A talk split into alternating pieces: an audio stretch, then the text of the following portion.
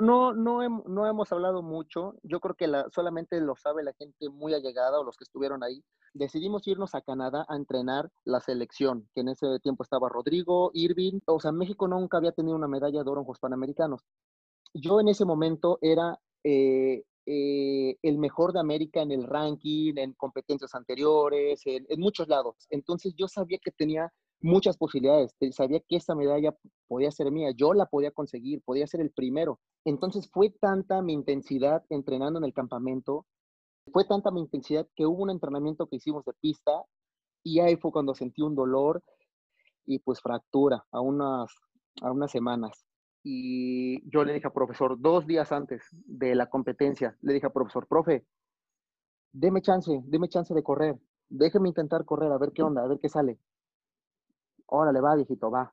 No aguanté ni, ni, ni cinco minutos, ni cinco minutos y no podía correr, me dolía mucho, o sea, no. Y yo me acuerdo que hasta me puse a llorar. ¿Qué pasa contigo? Dímelo. Ya no tienes cosa. Hoy salió con su amiga. Dice que pa' matar la tusa. Que porque un hombre le pagó mal. Está dura y abusa. Se cansó de ser buena. Ahora es ella quien los usa. ¿Qué onda, gente? Bienvenidos al episodio 23 del podcast de Triatlón. Yo soy su host, Beto Jiménez, y ¿qué les puedo decir? ¿Qué les puedo decir a todos los que los que no se subieron al barco desde el principio? Si yo me la paso hablando, presumiendo de que soy el mejor podcast del país, pues tenía que respaldar mis palabras con, con hechos, ¿no? Lo sabía desde un principio. Así es que les traje no a uno de los gigantes del triatlón mexicano, sino al jefe, ¿no? Al máximo exponente de la historia del triatlón en México y obviamente a mi nuevo mejor amigo, Crisanto Grajales Valencia. Y pues, ¿qué quieren que les diga de él? ¿Qué quieren que les diga en su presentación? A los dos triatletas de México que no saben quién es Crisanto Grajales. Es más, cuando le dije a Cris, le dije, mira, güey, es que yo grabo un minuto de presentación antes. ¿Saben lo que me dijo? como si todos ellos no me conocieran. Ya lo sabes que... Y bueno, por si hay algún despistado por ahí, Cristanto es bicampeón panamericano, este, medalla de oro, Premio Nacional del Deporte, y es el único triatleta varonil que ha calificado a dos Juegos Olímpicos, va para el tercero en Tokio, y el vato ya se anda animando hasta por un cuarto proceso olímpico. En este episodio Crisanto nos habla de sus inicios en Veracruz, el papel de su, entrenador en su carrera desde los 11 años, sus primeros Juegos Olímpicos y la experiencia de la primera medalla de oro en unos Juegos Panamericanos para México. Les aclaro que la entrevista estuvo tan chingona y tan larga a la vez, o sea, grabamos casi más de casi dos horas que la tuvimos que partir en dos. Así es que disfruten la parte 1 y la parte 2 en donde la cosa se pone todavía más buena si hablamos de las segundas Olimpiadas y algunos temas muy interesantes. Se la saco por ahí en algunos, en algunos días. Vamos con la entrevista, no sin antes pedirles un favor. O sea, la neta nunca les he pedido nada. Este, ya les traje sus 23 episodios, ya les traje su crisanto, o sea, la gente se devora el contenido. Este, miles de reproducciones por episodio, entonces pues sigan a mis patrocinadores, ¿qué les cuesta darles algo de amor? A mi compa de Aéreo MX que acaban de sacar unos calcetines del podcast del Tri perrísimos. Este Marameta, pues qué les puedo decir de ellos. Saludos a mi compa Lore, Sparta 55, Tri Club y Close the Gap. Mm, saludos a ellos. Ahora sí, morros, disfruten lo que pasa cuando juntas al mejor podcast de triatlón que hay en México con el mejor triatleta que ha existido en México. El mejor de México, eso está muy bajo. El mejor del mundo, qué carajo. El mejor de la historia, aunque les cueste más trabajo. Pero si le ponen la canción, le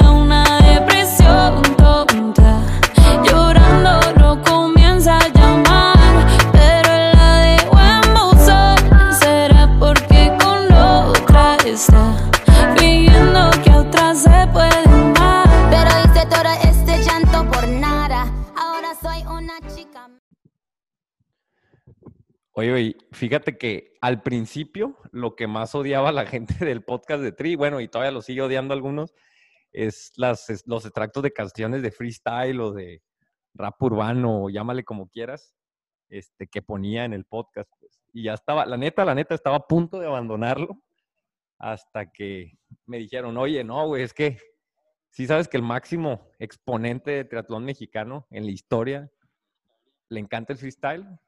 Y este, yo dije, ay, güey, no sabía que a Paco le... gu-". No, no es cierto. Le dije, no manches a Crisanto. Y sí, güey, y, me- y resultó que eras mega fan, igual que yo, ¿no? Sí, hombre, ¿qué pasó, mi Beto? No, hombre, pues es lo, la- lo mejor, lo mejor, no, hombre. No, no lo cierres, no lo cierres. no, o sea, ya nada Somos más decir ahí del que, podcast. que se dé la oportunidad, se dé la oportunidad, este, es la parte divertida. Es más, la gente ya empezó a querer esa parte del, del, del podcast y les da cura, ¿no? Este, y sí, y luego me dijeron, bueno, a Crisanto no solo le gusta, este, pues el freestyle, aparte es mega fan del podcast de Tri. Yo dije, no, güey, o sea, debe haber otro Crisanto allá, un taquero en Puebla que también se llama Crisanto. Este, y debe haber ahí otro nadador. Un lanchero, un lanchero en. Veracruz. Ha de haber un lanchero en Veracruz. Un lanchero. Dije, no, no, no, güey. Dije, no. Luego me decía el Irving, me decían, este güey me está bromeando, güey. Y este. No, el vato es mega fan del podcast. O sea, es más, quiere venir a salir. Este, es más, quiere. Va a competir el mundial con tus calcetines del podcast. Así, classy, güey. Y yo, no, o sea. Y no manches, te contacté, estuvimos platicando ya todos que un mes hablando y todo bien, ¿eh? Todo bien. ¿Qué te ha parecido este, este proyecto, güey? No, hombre, mi Beto, pues mira, este, pues la verdad bastante bien, bastante contento. Eh, por ahí ya tengo mis fotitos con algunos referentes del freestyle. Espero tomarme una foto con el referente de los podcasts del triatlón, con Beto. A ver cuándo se me hace. Todo bien. Y pues sí, y sí, este, pues escucho, escucho tus podcasts, como hablábamos hace ratito.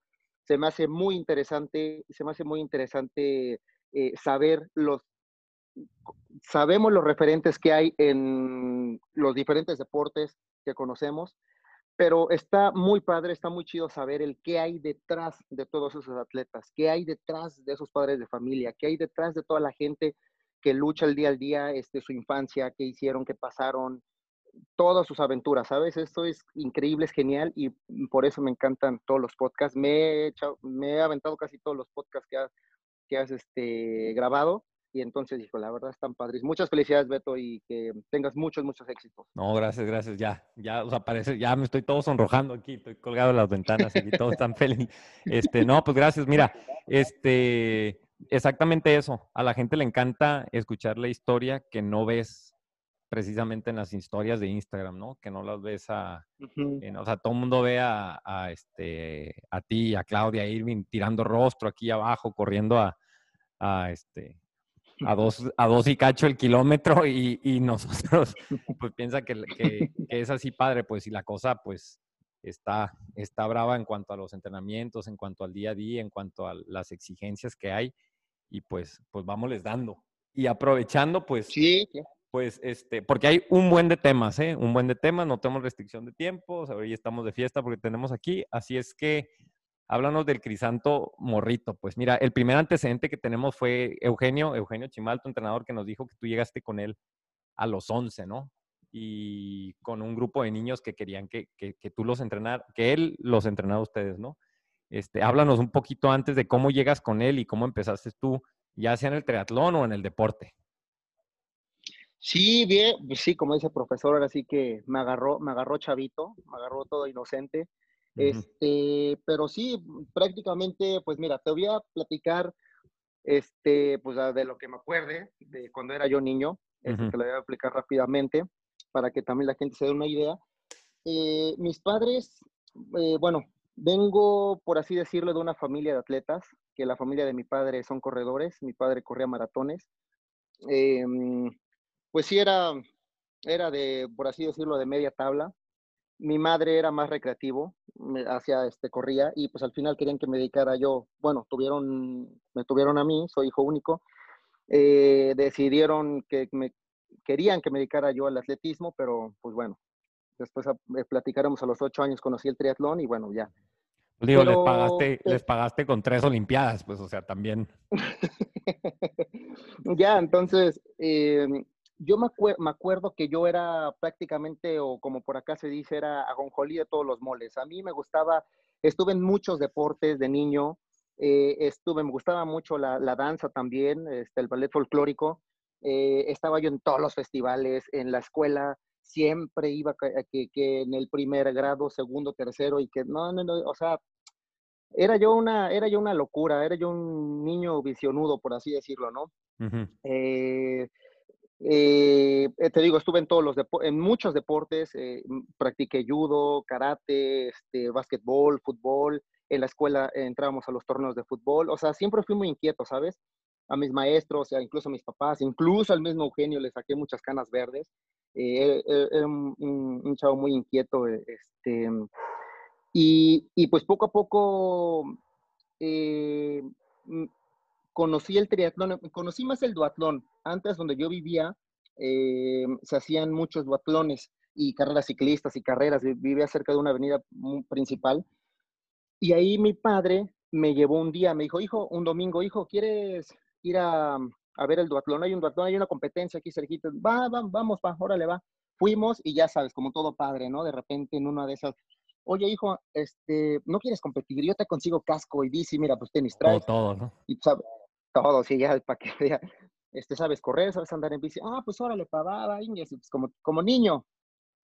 Y ahí fue cuando yo ya empecé a ver a los hermanos Chimal, a Jaime y a Eugenio Chimal. Yo tenía por ahí de unos siete años, ocho años, por ahí. Y ahí fue como que los acercamientos hacia el triatlón y hacia Eugenio. Entonces, mi primer triatlón fue la normal veracruzana, aquí en Jalapa, Veracruz. Este, pues éramos bien poquitos niños, o sea, muy, muy poquitos niños. Entonces lo hicimos y en una de esas, la verdad, rifado el profesor Eugenio porque yo no me imagino a mis 25 años ya pues, hacerme responsable o cargo de un grupo de niños, ¿sabes? Cuando todavía tengo una carrera profesional, este, o sea, la verdad sí, sí admiro mucho al profesor por tomar esa decisión y al final no sé si fue coincidencia, destino, no sé, pero se dieron las cosas. Al final, como éramos muy pocos niños aquí en Jalapa, pues los papás se conocían todo y ya sabes, ¿no? El, el, el, el por qué no entrenan juntos, por qué no esto, por qué no el otro.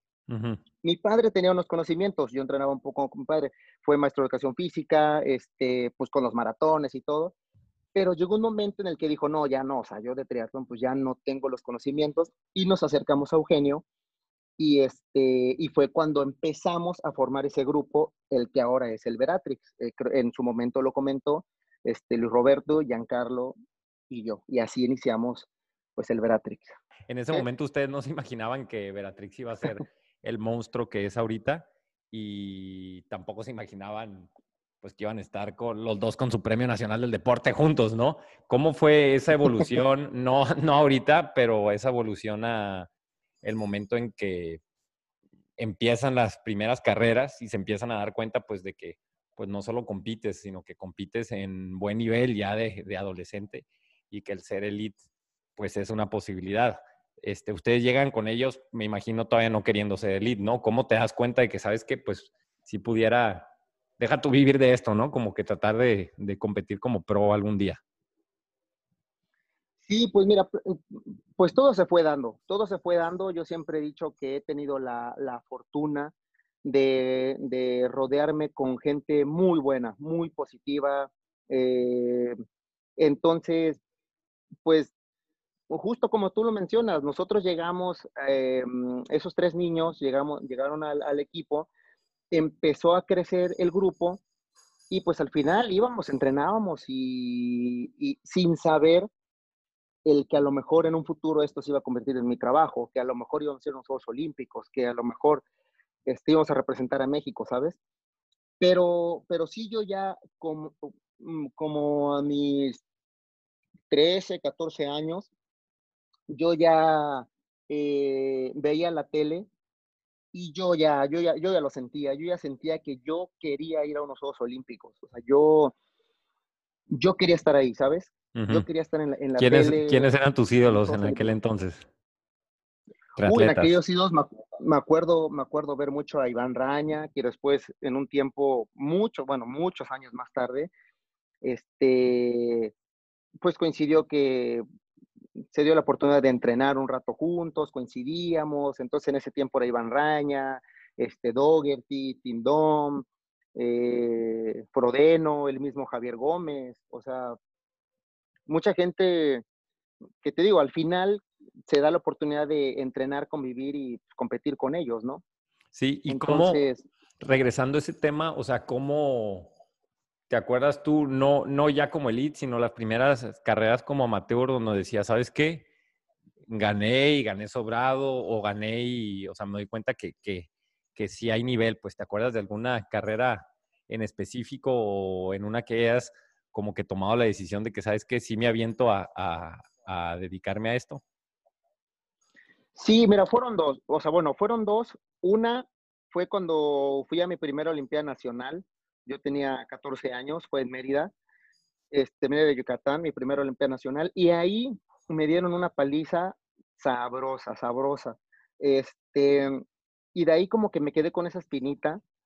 Y como con mi, o sea, bueno, ahora, ahora sí como, como dice Polo Polo, me dije a mí mismo, mí mismo, el año que viene yo voy a ganar, voy a ganar, una, voy a, voy a venir a una Olimpiada Nacional, voy a ganar una medalla de oro y va, me lo propuse. vamos a romper. Y entonces desde ahí, como que como que me di cuenta que sí tenía como como que ese enfoque, esas ganas, esa dedicación, ese, ¿sabes? Y ya después, años más tarde, eh, a los 17 años, 18 años, que fue cuando ya empezamos a hacer ruido ya con los grandes que en ese momento estaban como pues como Eligio, este Paco Serrano, este el Toro, el mismo Eugenio, el mismo Coche, este Prover, todos ellos, ¿no?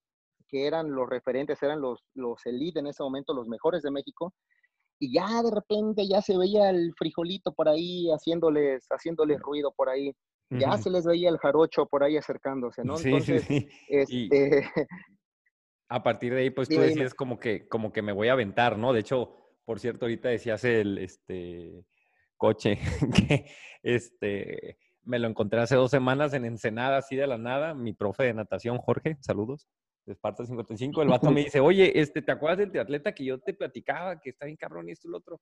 A este, ahí es, es ese vato de ahí. Y yo dije, no, pues ¿dónde? Está detrás de la piel. No, así, chaparrito. O sea, lo vi y dije, y ya va y me lo presenta y me dice, no, este, sí, me tocó con el lincho y el toro, me ganaron la plaza, yo quería las Olimpiadas y esto y lo Y yo, güey, yo ahí casi lo agarro y lo empiezo a entrevistar por el podcast, ¿no? Este, súper buena onda, ¿no? Ya se salió del triatlón, ya, este, tiene, tiene tres, cuatro años que todo el mundo, este, este, Eugenio me dijo, ya se desapareció todo, nadie sabe nada de él, entonces lo voy a, ya lo tengo ahí listo para la entrevista. Este, de hecho me dijo, me saludas a Ajá. Ajá. No, no, oye, ¿dónde está? ¿Atrás del bolovanero ese? No, no, no. Sí, no, es el bolovanero, ajá, sí, sí, sí. No, de hecho, decirle a la gente que, ya que, ya que me dejan poquito, a veces me asomo al círculo, está brava la carrilla entre ustedes, ¿eh? O sea, fuera de cámara, tú y el Irving se dan con todo. Yo digo, estos vatos, ¿se quieren? No sé, no, no, no, este. Pero bueno, es parte amor odio. Vives tanto, convives tanto, este, en el día a día. Y a propósito, la tenía para el rato, pero si quieres, vémela soltando. ¿Con quién te llevas, no? Obviamente los elites mexicanos, ¿con quién dices? Ah, pues obviamente con todos hay una relación, ya sea mínimo de respeto y pues bueno, los dos le damos, pero con quién dice, ¿sabes qué? Con estos dos, tres, cuatro, cinco, tengo así una relación especial, ¿no? De lo que hemos compartido en viajes, en compartido cuarto, X, Y. Fuera del, fuera del profe, que la verdad, pues, se da cuenta, él me platica, ¿no? Me decía, oye, cuando fuimos a Tijuana y veníamos y cruzábamos y que es una relación de, o sea, guardando proporciones casi de, padre y hijo, y ahorita hablamos del tema de la relación de ustedes dos, ¿con quién te llevas? Híjole, sí, son, este, pues mira, yo creo que todo, llevamos casi toda una, vida compitiendo juntos y para mí mis super cuates, y por lo mismo que dices, por lo mismo nos echamos carrilla porque sabemos, nos conocemos nuestros trapitos y, sabemos todo, este, pues es el mismo Irving, el mismo Rodrigo González, somos, pues al final los que viajamos, los que estamos, campamentos aquí y allá, hay veces que uno no está bien, este, pues está cansado y lo animamos y echamos carrilla y luego nos toca a nosotros. O sea, es una, una muy buena amistad, llevamos muchos, muchos años y digamos que, bueno, también, este, ahora sí que aunque ustedes no lo crean, pero llevamos una muy buena relación con, con, el buen Javi, Javier Gómez, que nos dio la oportunidad de entrenar con él este, unos añitos antes de nuestros primeros Juegos Olímpicos, en el 2012, 2011. Y a partir de ahí hicimos una muy, muy buena amistad y lo aprecio muchísimo. Es un crack, es una super persona, es un, es un que, ya viene, que de hecho ya viene para el podcast Javi Gómez, ¿eh? Nos vamos a tratar de meter allá. Y Eso es este, todo. Sí, no, sí, y su, se me está yendo el nombre ahorita, me va a matar Eugenio, pero su este, entrenador también ya lo tenemos casi. Charlie Prieto. Charlie, Prieto. Sí, no, no, no. Este, todo bien, todo bien aquí en el podcast, pero vamos, vamos por, por partes. Y se ve, de hecho, yo que he tenido la, la, fortuna de convivir contigo, Irving, por fuera, que la carrilla está, digo, me asusto, yo digo esto, pero continúa, aquí ya se están riendo enfrente de mí, ok, cambio de tema, vamos. El Crisanto, el Crisanto, pues decide aventarse a Elite y pues no es lo mismo pues ir a una Olimpiada Nacional, este, pues como amateur, estar aquí en el, en el serial aquí adentro en México, pues y romperla, a decir, sabes que ya me avento ahora sí a competir pues con lo mejor que hay en el mundo. Estamos, Eugenio me habló mucho porque él, nos, él me ayudó hasta a producir el episodio y tú también me hablaste de lo mismo, pues de la primera Copa del Mundo en Hungría, en Hungría donde tú este, participas, este, que literalmente pues la rompiste, ¿no? Y podemos hablar de un parteaguas en tu carrera en, en la rama elite, ¿no? Que quedaste cuarto, que este, y a la semana creo que también tuviste otro resultado bueno, que háblanos de esa carrera, cómo la viviste, lo que representó, y ya de, cara a lo que ahora sí fue a las Olimpiadas. Sí, pues mira, eh, yo con Eugenio siempre hemos trabajado y siempre hemos hecho este, muchas cosas. A raíz de lo que pasó de lo de los Juegos Olímpicos, estuve en el proceso de Juegos Olímpicos de Beijing 2008 la verdad, Paco nos ganó la plaza muy bien. Yo era de los, de los, de los nuevos. Este, Eugenio tenía a dos atletas, bueno, como lo mencionó también Fabiola en su, en su podcast, eh, estaba en la lucha entre Fabiola eh, y, Eugenio entrenaba a dos atletas que también estaban en la lucha, que era Dunia y Melody Ramírez. Sí. Entonces se va a criterio técnico, todo, ¿verdad? bueno, pues ya está. Este, fue Fabiola, eh, nos representó. Pero a partir de ahí, Eugenio habló conmigo, me dijo, Cris, mira, el tema y el proceso para unos Juegos Olímpicos está así. Es el primer, el primer paso es este. si no es esta, la segunda opción es esta. La tercera tal y la cuarta criterio técnico. De una vez te digo, yo no me voy a ir a criterio técnico a partir de ahora. Nuestro pase no lo vamos a ganar a pulso, a como es. Primer criterio lo tenemos que cumplir. Si alguna vez tu nombre está en, criterio técnico, no vamos a Juegos Olímpicos. Vale, profesor, órale, va. Y de ahí empezamos a trabajar. Pero ¿por qué? Pero no vamos, no vamos ¿por qué? ¿Por cuestión política o no vamos porque no me la quiero es que mira, No, no, no, no. Eh, cuando estás en, una, en un criterio técnico, siempre habrá algo, eh, a lo mejor que que te beneficia y a lo mejor hay otras cosas que no te benefician y a lo mejor termina yendo este, alguna otra persona porque quieren que salgan la punta nadando o muchos temas, ¿sabes? Hay muchísimos temas para ir a unos Juegos Olímpicos. Entonces, si nosotros realmente no nos ganamos la plaza como con los primeros criterios, pues entonces, pues Eugenio dijo, no, ¿sabes qué? Pues nosotros, pues no, o sea, no, no, no, yo casi prácticamente voy a decir que pues que lo intentamos para el otro ciclo, pero no. Entonces, bueno, hasta la fecha, hasta ahorita no se ha dado esa situación, lo hemos ganado nuestro, nuestros pases eh, bien, bien con la sí, ahí no hay ninguna duda, pues ninguna, el que, el que llega que no, ok, continúa, el que diga que no te lo mereces, o sea, que te dedique a otro deporte. Y bueno, ajá. Este, y bueno, y de ahí, de ahí este, empezamos, yo también empecé a hacer muchos cambios, ¿sabes? Entonces yo, yo siempre he dicho, y que, ahora sí como que en mí hay un Crisanto 2.0 1416, porque, porque yo a todos los grandes en ese tiempo, y se los he dicho cuando tengo la oportunidad, yo a cada uno de los atletas en ese momento profesionales les tomé lo, lo, lo, mejor de cada atleta, lo mejor de Paco, lo mejor del hijo, lo mejor del toro, lo mejor de, de todos, de todos. Me fijé que lo que hacían, cómo calentaban, cómo pensaban, qué es lo que hacían, sus ataques, su esto, su, este, la forma de competir del toro, que era muy agresiva. A mí me tocó muchas veces cómo me gritaba. Este, había otros que no te decían nada, pero te brillaba. o sea, sabes todo, todo, todo.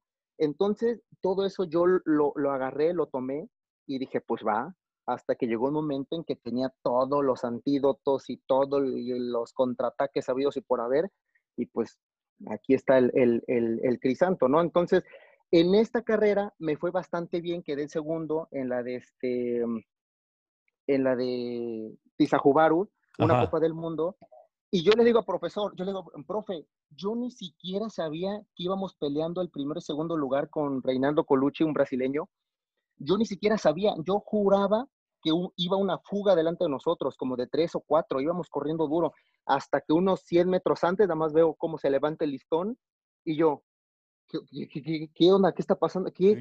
O sea, ahí vienen, corrimos con las mujeres y ahí vienen atrás, dijiste. Sí, o sea, yo dije, no manches, ¿qué onda? Y obviamente a, los que conocen a Reinaldo Colucci o tienen algún, alguna, este, han oído hablar de él, es imposible ganarle un cierre a este compadre. Entonces, pues obviamente no le gané, quedé segundo, pero eso también me dio para arriba, ¿sabes? A la semana tuvimos otra carrera que antes no eran series del mundo, o sea, no eran series del mundo. Estaba una marca que lo patrocinaba, que eran este, la serie Dextro Energy. Y a la semana, este fue en, en Hungría, en Kitzbühel, y ahí también quedé top 10 con los, con los grandes, con Frodeno, con Tim Don, con Javier, con los hermanos, con, o sea, con este Jonathan, Alistar.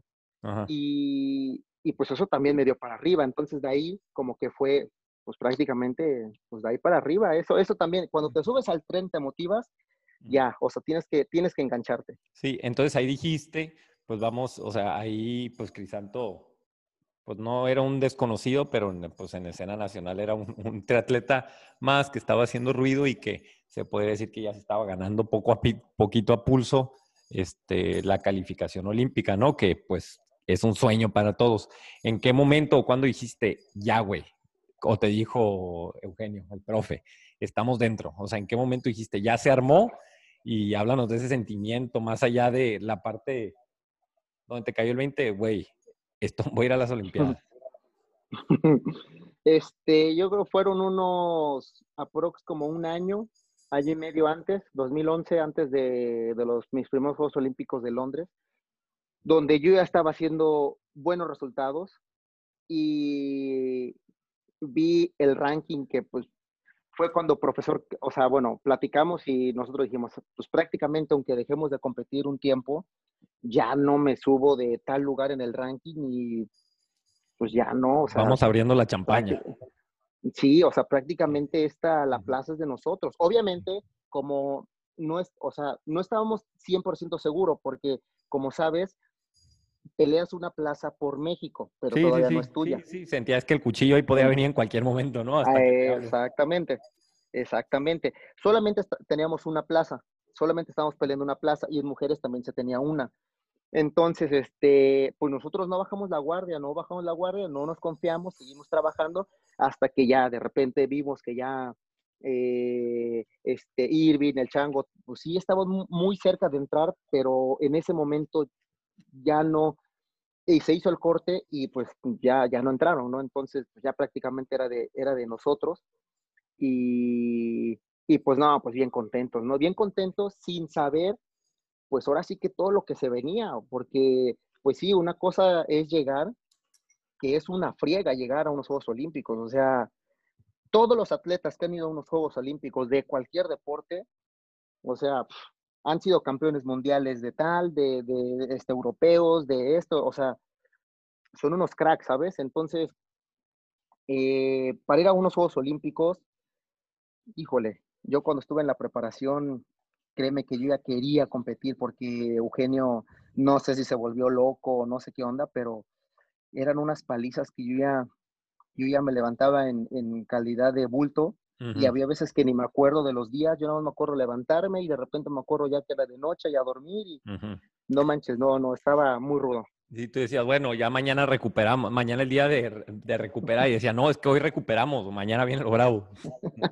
Sí, sí, sí. Pues prácticamente, pues prácticamente, porque hubo, hubo, unas semanas que entrenamos con Javier Gómez y te, oh, no manches, eran, eran, eran, este, hacían los trotes de 50 minutos, una hora, una hora y cacho, y te salían medias de 3.35, 3.40 por kilómetro, dices, mm, y te mm, decía, Javi, ¿sabes qué? Es que ando, ando medio tocado, Cris, te decía, ando leve hoy. Ajá.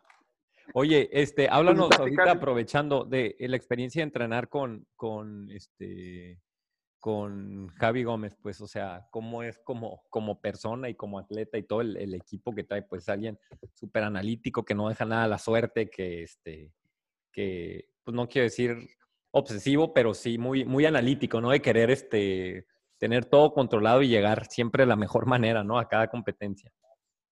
Sí, la verdad que sí, sabes, es un, es un crack el canijo. Nosotros antes de entrenar ya bien, 100% con él, este, había veces, ahora su entrenador, ya, bueno, ya sabes, bueno, hay veces que es Charlie Prieto, pero antes no, él no era su entrenador. Nosotros, para ir a Juegos Olímpicos de Londres, fuimos a un lugar que se llama Lugo, en Galicia. Ahí conocimos al que ahora es su entrenador, Carlos Prieto. Y entonces por eso después, cuando mm, ellos se conocían muy bien, son muy buenos amigos, este, Charlie y Javi. Entonces, coordinábamos unas semanas de entrenamiento con ellos y yo le decía a Eugenio, ¿qué onda? ¿Cuándo toca la semana de la muerte? O sea, ir con Javi a Pontevedra. ¿Cuándo toca la semana de la muerte? No, no, yo creo que la, la que viene. Órale, va. Y eran terminar muertos. Yo con una semana. Le decías, oye, pero busca cuándo está él en descenso, ¿no? Para agarrar ya el embajado y en su vida. y, Ajá. Pues sí, sí, porque no manches, neta, sí, sí es de otro, otro planeta. Después, cuando este, nos llegó prácticamente una invitación para, para, entrenar con él y todo el rollo, súper encantados, no la dudamos ni Eugenio ni yo. Este, y no, hombre, no, no, te das cuenta de muchas cosas. Es, un, es una persona increíble, muy enfocada. Eh, a mí me sorprendía que normalmente los viernes era nuestro día de descanso, solamente aflojábamos tres kilómetros suavecito nadando y de ahí pues ya prácticamente todos nosotros nos íbamos a tirar a la cama a descansar, a dormir, porque pues obviamente nuestra semana empezaba otra vez en sábado. Este, y no, pues el canijo era de los de, e, el canijo era de los que pues estaba ahí el viernes y de repente se aburría, no tenía nada que hacer y se iba a correr y de repente, ah, pues me voy a rodar y me voy a echar unas dos, tres horas, cuatro, o sea, o sea, está muy loco ese sí, Cuando yo quería ya descansar, dormir para recuperar para el sábado, o sea, y también me sorprende más porque es donde ves realmente la calidad de, de, de, de Javi, porque justo en cuestiones como en carreras que luego llegaba o se enfermaba o, o que eran muy pocas, la verdad, pero por ahí hubo un, triatlón de Chicago, hubo por ahí unas otras carreritas que llegó enfermo, con calentura, con este, algo le cayó mal, o el viaje, o porque llega, o sea, porque entrenas mucho que estás al límite y luego el viaje, el cambio de horario, muchas cosas, pues te desnivela, ¿no? Te enfermas. la presión de este, la presión de querer este, dar resultados, ¿no? Ajá. Claro, y más una figura como Javi, que son los favoritos, que en cada carrera pues, pues, lo quieren ver a, ganar arriba y luego con la rivalidad que había con los hermanos, con Jonathan y Alistair. no, hombre, pues, y, y, y, Javi, pues luego nos comentaba, no, no, no me siento bien, no, no, yo creo que pues no, no, no voy a arrancar, no, o no, no, o sea, como que un, un poquito inseguro, pero cuando era la hora de carrera, no manches, podio, soltaba la bestia, tercero, o sea, es donde realmente se muestra la calidad del atleta, ¿no? En, esos, en esas circunstancias. ¿Y tú, es un crack el canijo, la verdad. Sí, sí, y tú, oye, güey, pues te sentías mal, ¿no? O sea, dame chance. Y... Lo bueno que te sentías mal. Sí, aparte ha de ser difícil para él y para, y para ahorita decías, ¿no? Los Brownlee, porque ellos a donde se paren, o sea, es la presión de no puedes ni asomarte por la ventana del hotel, que ya la gente te está gritando esto y lo otro, y pues digo, tú vas, dices, vas a Hamburgo y puedes salir a la calle y no pasa absolutamente nada, ¿no? Igual aquí en México es diferente cuando, cuando pues sí, compites aquí, pero la presión allá es, para ellos es, es extra, ¿no? Regresando a ese punto y a las Olimpiadas de competir con ellos, háblanos de tu primer, ahora sí, carrera olímpica, ¿no? Tú tenías ahí 24 años, este, el profe dice que se quiso, él siente pues que se quiso aborazar, que iban la expectativa era un poquito más alta, terminó siendo un lugar 28, pero háblanos de toda la, primera experiencia olímpica, ¿no? ¿Cómo fue llegar a Londres, este, los días previos y obviamente la, la carrera? Sí, la verdad fue una experiencia increíble, una experiencia increíble, como te comenté hace ratito, la verdad yo ya no veía el día de que llegaron los Juegos Olímpicos, yo ya quería, pedía, deseaba que fueran los Juegos Olímpicos porque eh, ya el profe andaba este, inventando mucho. y está bien, la verdad hizo, hicimos un trabajo increíble, yo siempre eh, siento que mi mejor forma fue para esos Juegos Olímpicos. No sé si, si volvamos a, tener ese, esa misma sensación de, buen entrenamiento, pero yo créeme que con estos entrenamientos me creía yo Superman, o sea, me creía yo, me, sentía yo invencible. Tuvimos la oportunidad de, correr un campeonato gallego eh, eh, en la ciudad de Javi, en la ciudad de Javi. Y no, no, recuerdo si por ahí hay un videíto en internet o los resultados. Este fue en el mismo 2012 el campeonato gallego de 5K, donde corrimos este, Javi y yo, y Javi llevaba por ahí unos, unos conejos. Y no manches, le, corrimos en 14, Ah, o sea, no un triatlón, sino una carrera de 5K. No, no, no. No, un, un, sí, sí, sí, el campeonato gallego de 5K. Y corrimos en 14, 14, 15 y 14 16. Le gané en el sprint, ¿no? Le gané en el cierre.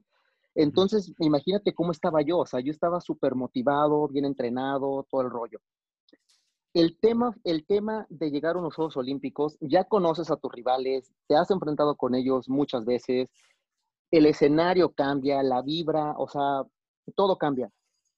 Pero al final, pues es lo que se dice, se paga la novatez. Porque yo me acuerdo que me tocó juntito a los rusos, que los rusos nadan durísimo, siempre es punta segura.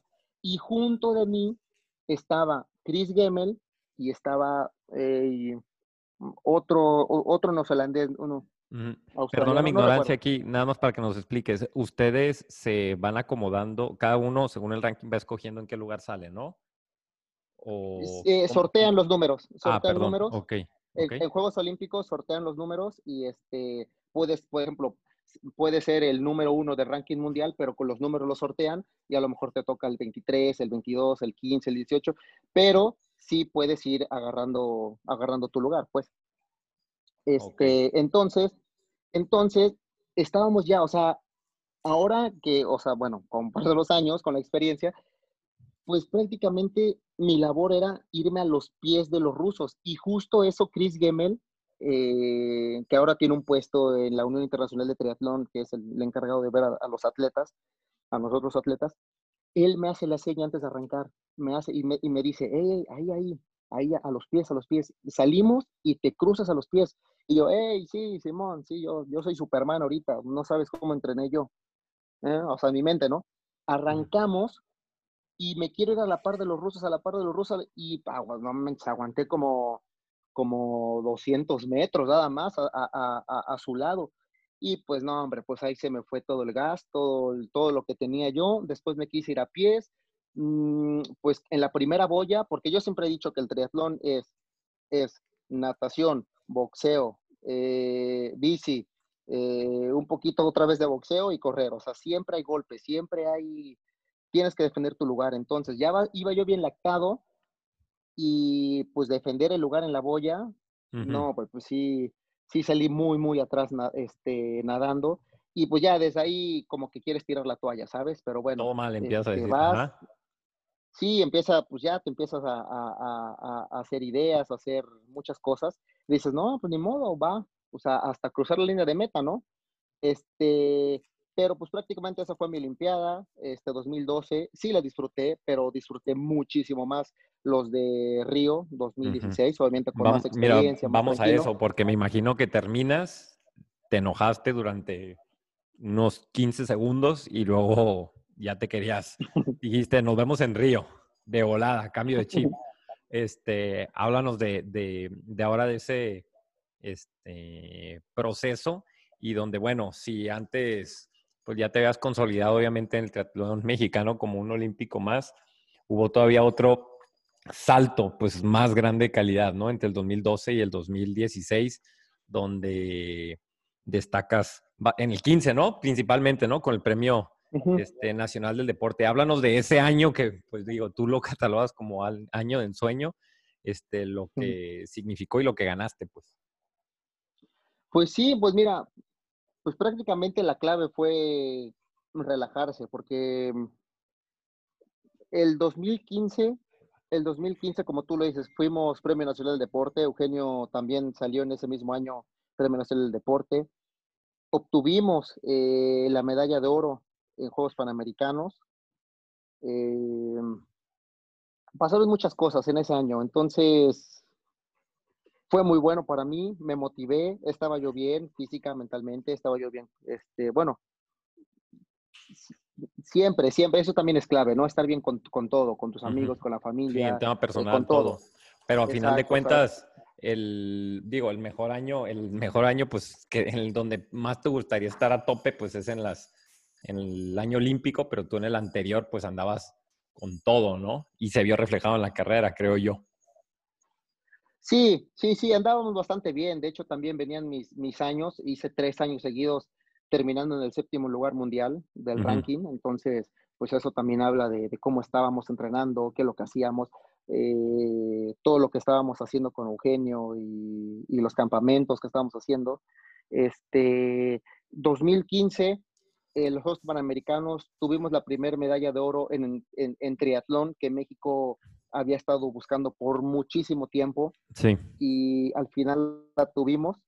Eh, también por ahí creo que es un, un, tema, un punto a tratar, porque, eh, bueno, de los que más o menos estamos platicando antes, por lo de una fractura que yo tuve antes de Juegos Panamericanos. Me pidió el profe que habláramos este precisamente, que habláramos de eso, porque de hecho la gente, él me dice, la gente no sabe, y yo creo que Chris nunca lo ha hablado, pero en esos Panamericanos, antes la primera medalla, medalla que cayó para México en el en triatlón, Crisanto Rajales tuvo una fractura una semana antes, ¿no? Una microfractura y así te la rifaste. Háblanos de, ese proceso, si quieres, de esa parte, ¿no? De lo que pasó y cómo se dieron las cosas. Eh, mira, sí, no, no, no, hemos hablado mucho. Yo creo que la, solamente lo sabe la gente muy allegada o los que estuvieron ahí. Eh, eh, es un tema muy complejo, lo voy a tratar de hablar así como que lo más rápido para que la gente.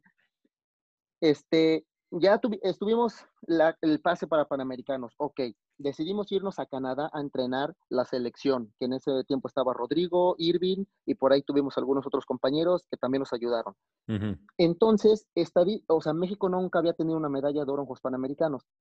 Yo en ese momento era eh, eh, el mejor de América en el ranking, en competencias anteriores, en, en muchos lados. Entonces yo sabía que tenía muchas posibilidades. Sabía que esa medalla podía ser mía, yo la podía conseguir, podía ser el primero.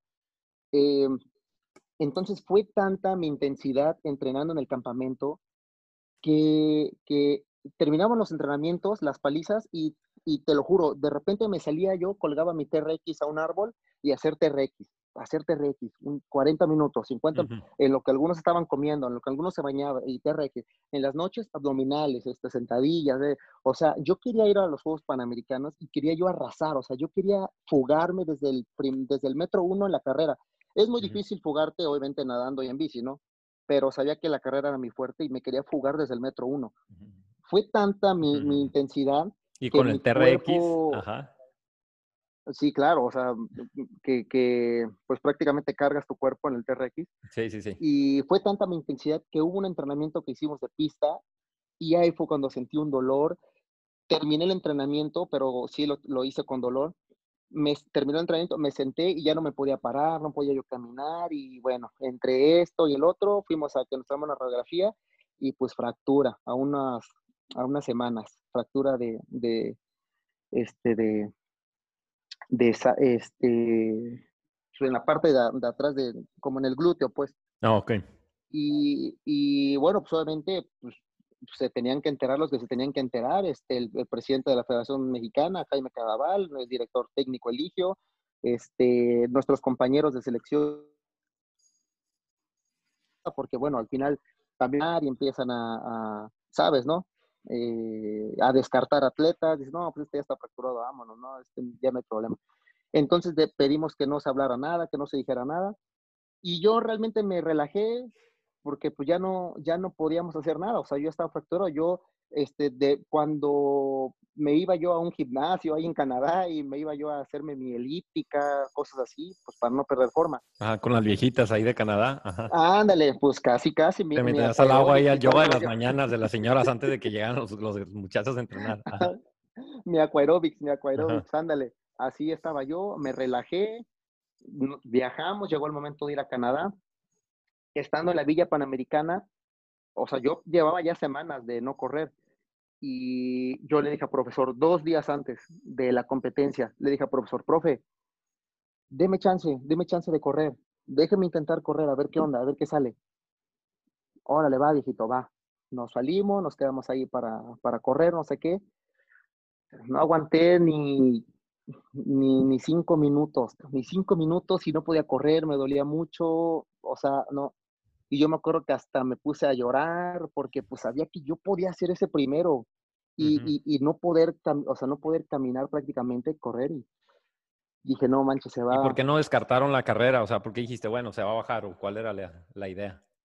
No, la idea era pues este, tratar de arrancar. Nosotros siempre tuvimos la idea de, a ver, este, prácticamente así como la, la historia de, del toro en Juegos Olímpicos de su pie, eh, pues prácticamente nosotros, a ver, este, pues el día de la carrera, pues es el día de la carrera, no hay más. Al otro día, un día antes de, de competir, le dije, profe, déjame intentarlo otra vez, y pude agarrar, y pude aguantar 10, 15 minutitos de trotecito. Órale, va. Pues el día del evento, pues no había de otra, no había de otra, arrancamos, hasta eso salí bien nadando, bueno, nadando y bici sí estaba yo haciendo porque no había impacto y no me dolía, me dolía un poco al bajarme de la bici y cosas así. Entonces eso no lo había dejado de hacer. Pero, o sea, lo hablas como si no fuera nada, pues si estaba, ibas a todo, bueno, ok, continúa, continúa, me tienes aquí colgado de la lámpara, ajá. Entonces, pues obviamente todos, todo, porque hay temas que no se hablan o no nos dicen nosotros los atletas, pero detrás de los entrenadores, directores técnicos, el presidente, pues todos estaban así comiéndose las uñas, qué va a pasar, este canico va a abandonar, qué va a ser este, una posible medalla para México, o sea, todo lo que, lo que puede generar, ¿no? Todo eso. Obviamente a nosotros no dicen nada, pues para no desconcentrarnos, para no, después van saliendo temas a lo mejor con los años o en reuniones o en X cosas, ¿no? Pero bueno.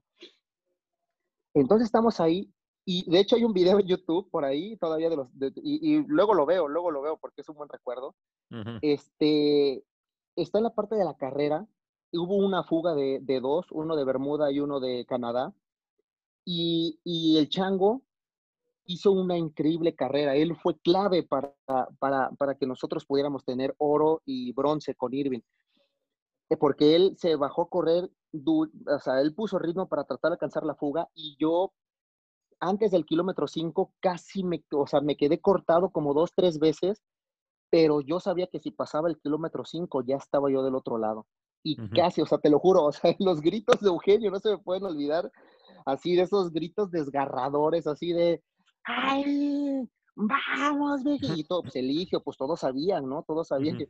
Y yo me quedaba del grupo y volví a enganchar y adelantito a los 400, 500 metros, me volví yo a quedar y, volví a enganchar. Y bueno, pues para no hacerte la larga, este, también creo que fue clave. Yo hice un, faltando como un kilómetro, nada más íbamos tres. Eh, Irving Pérez, eh, McDowell de Estados Unidos y yo. Ya, nada más íbamos tres faltando un kilómetro. Pero venía una subida muy dura y una bajada muy dura y la recta a la meta. Yo dije, va, a ver, damas somos tres, aquí están las medallas, lo que tenga que tronar, que truene de una vez. Va, me lanzo al ataque, me sigue el estadounidense y creo que también él se precipitó en, en hacerme el, el, el, contraataque, porque sí, él cuando hizo el ataque se nos fue, se nos fue a Irving y a mí. Y pero después en la subimos, bajamos y en la recta para la, para la meta y todo eso, se le empezó a acabar el gas. Y yo dije, va, ya, de aquí, de aquí soy, ya con lo que joven, Con permiso, joven. Sí. Su lechita me fui, a su, me fui a su estela, su estela, su estela. Nada más me aguanté como uno o dos segunditos como para reafirmar. Me abrí, pum, le salté y le gané por un segundo. Y mira, hicimos historia con la medalla. Eh, algo, ¿sabes? Ese triunfo me sabe mucho más por todo lo que, lo que, lo que habíamos pasado atrás, ¿sabes? Entonces, híjole, fue una carrera No, después ya, no, después mi Beto, ¿qué te puedo decir? O sea, ese era un mar de lágrimas, todo eso, con Eugenio, yo llorando, viejito, estaban los de ESPN, estaban los del esto, Crisanto, que prensa, Crisanto, no, no, no, no, no, yo quiero ver a Eugenio, Eugenio, Eugenio, viejito, a los richillidos, con no, hombre, no, la verdad fue una, una experiencia increíble, la verdad, la verdad, eh, muy Ahora- poca gente lo sabe.